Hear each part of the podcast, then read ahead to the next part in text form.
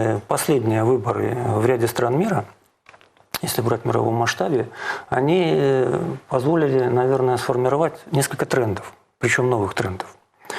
Первый тренд э, необходимо обозначить как отсутствие сильных политиков, которые намерены играть в долгую которые имеют долгосрочную политическую программу, которая не ограничивается одним сроком нахождения во главе исполнительной власти. Да?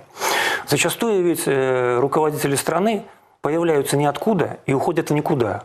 Под них конкретно формируется партия, потом эта партия расформировывается, и на сегодняшний день скажите мне, кто помнит президента Франции, которые были до президента Макрона? Второй тренд. Э, Набирают популярность политики-популисты.